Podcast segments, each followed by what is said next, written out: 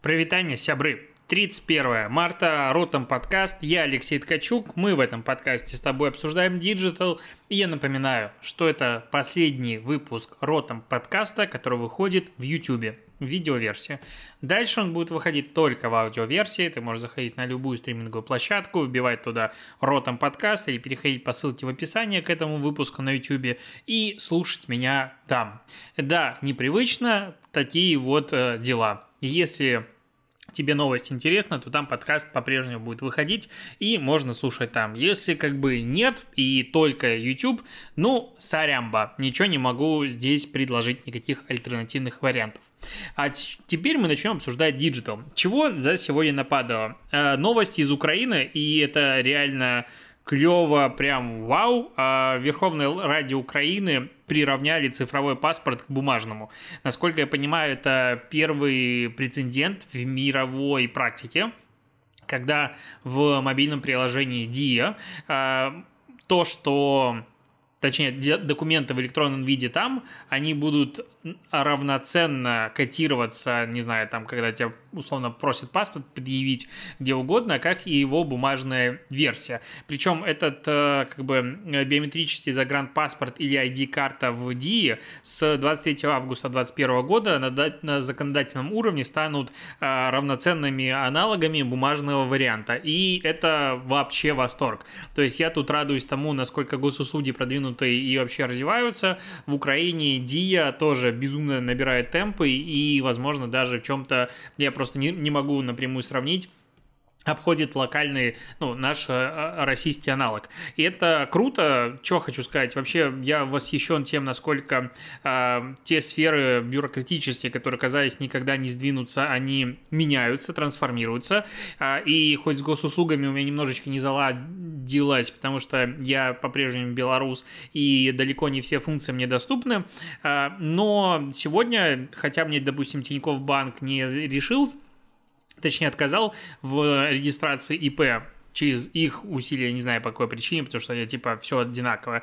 Но я зашел на там сайт налоговой, нажал я хочу быть ИПшником, и так как у меня ИНН, СНИЛС и верифицированная учетка в госуслугах есть, просто там 5 шагов прошел, заплатил 800 рублей и отправил заявление. И, по идее, через 3 дня мне сделают э, индивидуальное предпринимательство. Сейчас я самозанятый. И это как бы вау. Ну, то есть, мне даже идти никуда не надо. Я не знаю, может, пока так не сработает, но, по-моему, это все восхитительно. Ну, то есть, я каждый раз, когда сталкиваюсь с офлайновым подачей документов, это боль и страдания. А здесь вот все так.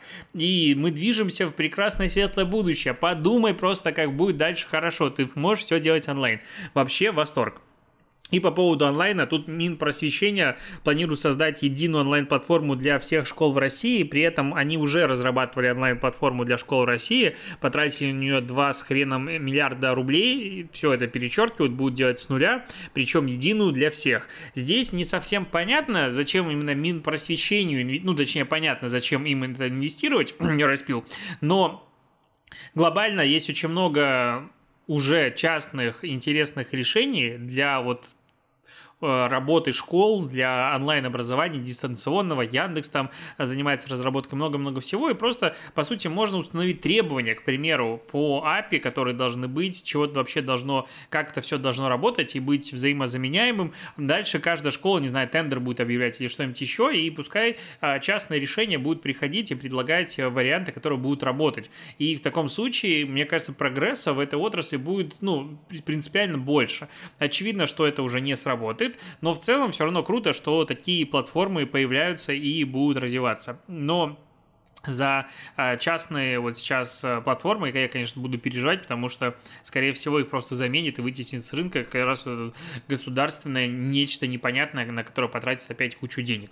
Поговорим про Clubhouse. Почему? Потому что давненько про него не говорили, и Spotify тут купила конкурента Clubhouse, приложение Locker Room, я, честно, не слышал о нем никогда, но они купили просто команду, которая делает это приложение, сказали, что мы его интегрируем в Spotify, и э, Давно фанаты и исполнители просили делать живые выступления в Spotify, какой-то стриминг, и вот мы хотим это дело реализовать с помощью такой платформы. То есть они берут э, то, что как раз всем понравилось в Клабхаусе, живое общение и возможность проводить какие-то прямые трансляции и так далее, и интегрируют ее сюда, и, возможно, это будет для подкастеров удобно, возможно, будет удобно для, ну, точнее, 100% будет удобно для исполнителей, и Spotify зайдет сейчас на такой рыночек а, онлайн-концертов. Возможно, на старте будет именно аудиоформат, дальше подключат видео, и вообще, конечно, Spotify будет очень и очень сильным.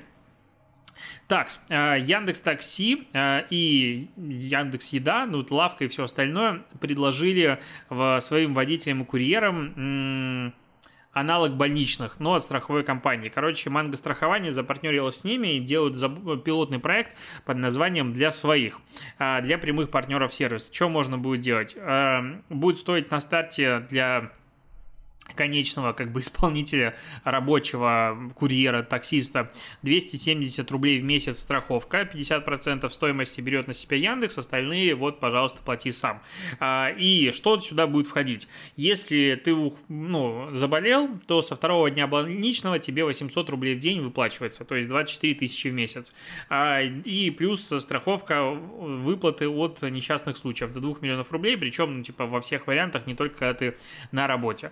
А, наверное, прикольно, но 800 рублей в день и 24 тысячи в месяц, что-то как-то я, честно, не сталкивался с больничными никогда в жизни. А, я либо не болел, либо не работал так, как типа надо было, и просто мой больничный, это была моя зарплата, сидишь, работаешь дома и удаленно не уверен, каким образом выплачивается больничный, но, по-моему, там идет большая часть компенсации. Ну, то есть 800 а, рублей в месяц, как-то, ну, вот представь себе, ты таксист в Москве, заболел тебе, вау, манго страхование выплачивает 800 рублей в день, просто восторг, 24 тысячи в месяц в Москве, иди проживи. Ну, это как бы, ну, в любом случае это шаг, и шаг, наверное, очень хороший, но как будто бы э, то, что происходит сейчас в Америке и в Англии с точки зрения признания сотрудников вот типа Uber остальных компаний все-таки работниками этих компаний, это более прогрессивно и, возможно, к нам это тоже докатится.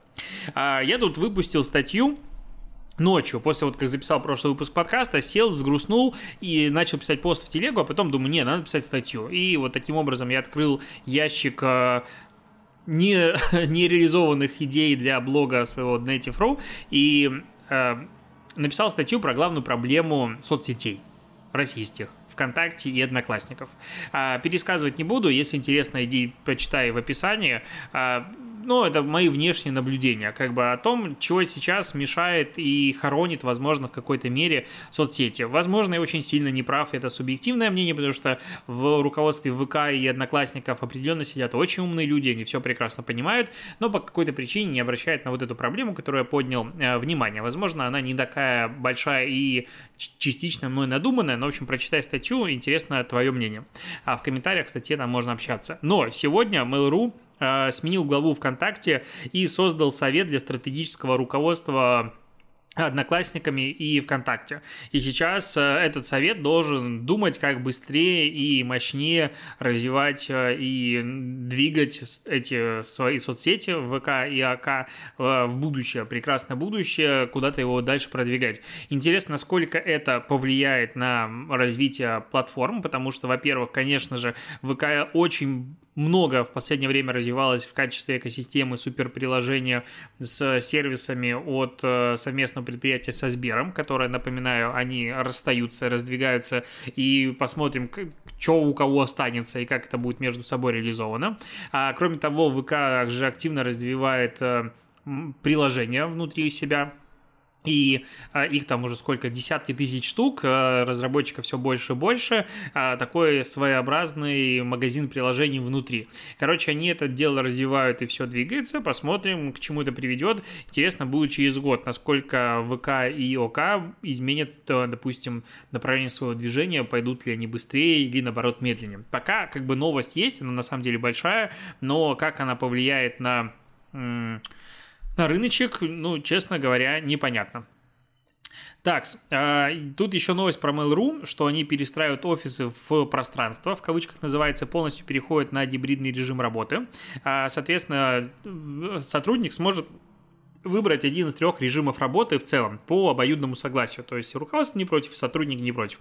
Полностью удаленка, где компания привозит домой все необходимое, чтобы ты мог комфортно работать дома, а сотрудник может посещать офис по желанию когда угодно. Классический офис, соответственно, ты in-house а, а, не на удаленке сидишь, и гибридный режим, когда часть времени ты работаешь из дома в оговоренные, но в оговоренные дни ты посещаешь офис. И таким образом а, офисы поделят на три пространства. Офисы, ну, точнее, пространство с свободной посадкой, пространство команд и индивидуальное пространство для тех, кто работает из из офиса на постоянной основе. Очень э, нестандартная не задача, потому что фактически за год, э, ну, вообще, как, как, какой путь мы все прошли с удаленкой за этот год, ну, потому что вот март, ну, по сути, вот годовщина всяких э, карантинов мы активно сидели год назад в них, боялись выходить на улицу, надевали маски, перчатки, не знаю, обрабатывали руки антисептиками круглосуточно просто, сейчас уже все типа забили. И за этот год как все трансформировалось, и как такие огромные махины, как Яндекс, Mail.ru, да и вообще все мировые, Google, Microsoft, все остальные ребята, как они смогли быстро адаптироваться к новым реалиям, меняют офисы, то есть, ну, только подумать, насколько это сложно, насколько это вообще огромная задача, и что дальше предстоит перед HR. То есть э, бонусы уже офисно не так будут прельщать людей, возможно. Во-вторых, э, как поддерживать дух команды, как адаптировать людей удаленных э, в команду, как это все дело организовывать, вести. Это сложно. Это, наверное, один из самых больших вызовов для современного поколения HR, которое, в принципе, не сталкивались. Интересно, как они его будут решать и выкручиваться. Так, Прикольная новость про Озон. А, короче, Озон а, инвестировали на маркетинг э, и продажи в 2020 году 10 миллиардов рублей. Причем это почти на 40% больше, чем годом ранее. А, при этом 5,5 миллиарда пришлось на онлайн-маркетинг. Оффлайн там тоже растет. Это 1,2 миллиарда, и затраты, связанные с персоналом, который также входит в графу маркетинг-продажи, выросли на, до 2,3 миллиарда рублей, то есть, типа, ну, видимо, отдел внутри расширили. Но интересно, что а, они вот инвестируют в рекламу и при этом продают рекламу у себя на платформе. И сейчас э, в, за 2020 год сам Озон на рекламе у себя на платформе заработал 4 миллиарда рублей. Причем рост более чем в два раза, потому что в 2019 году они заработали 1,4 миллиарда рублей. И, ну, если так посмотреть, то скоро Озон сможет просто реинвестировать 100% денег, которые он зарабатывает внутри на рекламе, на внешнее продвижение, таким образом расти, расти активнее активнее. Примерно то, что сейчас Amazon сделал в Америке, потому что Amazon, а, ну, долгое время как бы был платформой для продаж, сейчас это и одна из крупнейших рекламных платформ, без которой, без продвижения на которой ты как бы в онлайне ничего не продашь. И они сейчас там, ну, по сути, Amazon, Google и Facebook делят а, половину рынка диджитал рекламы в Америке. Понятное дело, что Google больше, там Facebook поменьше и Amazon поменьше, но в любом случае Amazon в целом не был платформой, которой почему думали люди, что туда можно продавать рекламу. А вот Озон двигается в этом же направлении. Тут на составе появилась э, статья от э, рекрутингового агентства Real HR про то, как, что и происходило с зарплатами диджитал-специалистов в 2020 году. Э, короче, у всех во втором квартале они упали, причем тут э, странная история, что в первом квартале 2020 года, еще когда все это не сказалось на России, зарплаты местных диджитал-специалистов в среднем выросли на 44% относительно предыдущего квартала, и это типа такой ни хрена себе. Во втором квартале примерно на 30% у всех снизилось, Э, по большинству э, профессий, потом не менялось и в концу года начал опять подрастать. И тут есть перечисление разных э, позиций, допустим, стратегии, таргетологи, SMM-менеджеры, вот это как бы такой необоснованная история, ну потому что вот, к примеру, SMM-менеджер, средняя зарплата для медла во втором квартале. Так, middle это желтенькая, примерно 60 тысяч рублей. В четвертом квартале почти 100 тысяч рублей, там ближе к ну, 91 тысяча рублей. И нет, 86 тысяч рублей, прости, не туда смотрел.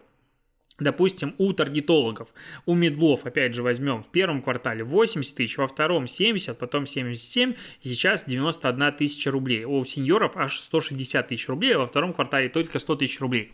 А почему я немножечко сомневаюсь в этих показателях? Потому что, во-первых, я сам собирал год назад статистику по зарплатам, она у меня, кстати, в блоге есть, э, большая статья, надо ее, надо заново собрать, наверное, да, статистику по зарплатам, только сделать в этот раз умнее, потому что на подготовку того, того материала ушло там пару месяцев, наверное, работы.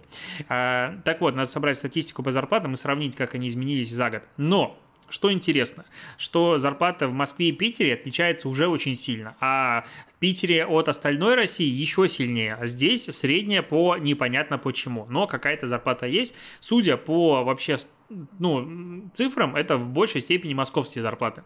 А, это первый пункт. Второй пункт – это же зарплата только для новых вакансий.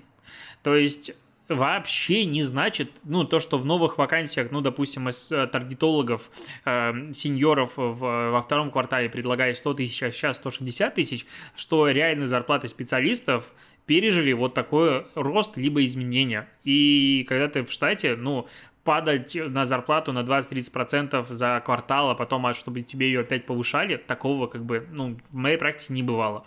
И я очень сильно сомневаюсь, что реальные зарплаты, вот не оферы новые, а именно зарплаты специалистов, они так, ну, такие же трансформации переживали. И, допустим, я, когда делаю свое исследование, я спрашиваю о твоих зарплатах текущих, а не о вакансиях. И это огромная разница. Поэтому это исследование, конечно, ну, оно показывает, что сейчас опять начали э, активно э, хантить людей. Но, ну, я сильно, честно, сомневаюсь, что вот средняя зарплата сеньора таргетолога по России сейчас 160 тысяч рублей. Ну, нет такого, ну, ну прям нет. Это какие-то очень странные зарплаты. А, так, э, ВКонтакте тут сделали прикольный макет, ну как макет, они повесили один баннер, э, которого хватило, чтобы один человек сфотографировал, выложил в Твиттер, об этом все написали.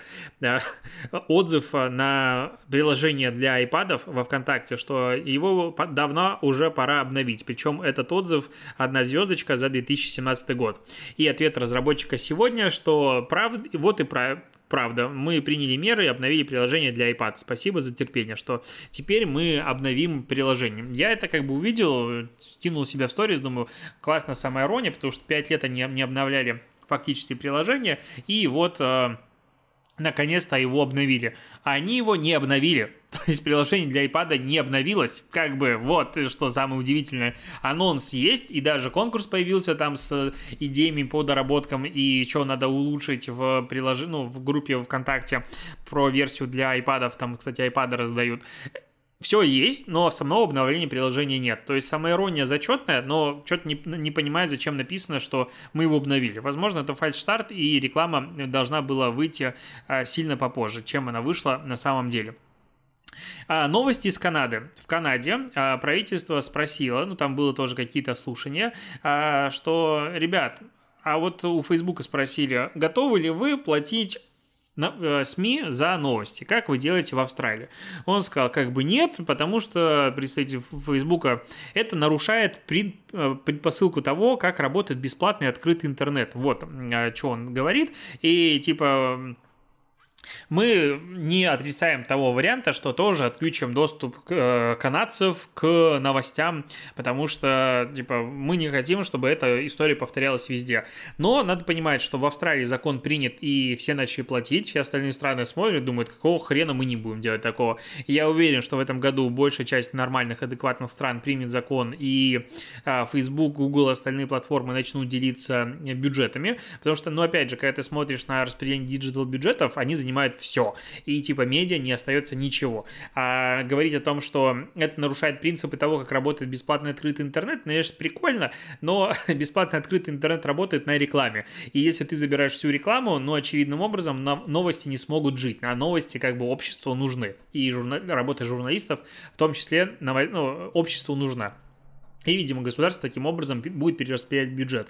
Но интересно, насколько Facebook осмелится в Канаде э, заблокировать доступ к новостям всем в Фейсбуке, потому что Канада это фактически уже Америка, и тут уже появятся вопросики. Это очень сильно настроит, ну, типа Австралия это тоже страна первого мира, но она все-таки далековато. И с другой стороны, э, ну, полушария. А здесь э, рядышком, на границе. И вот это тут уже будет скандалище, мне кажется, и Facebook тогда прям нагнут, поймут окончательно.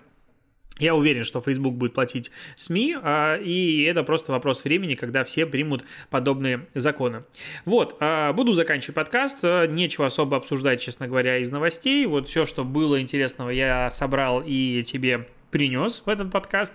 Напоминаю, что это последняя версия видео, видео э, подкаста на YouTube.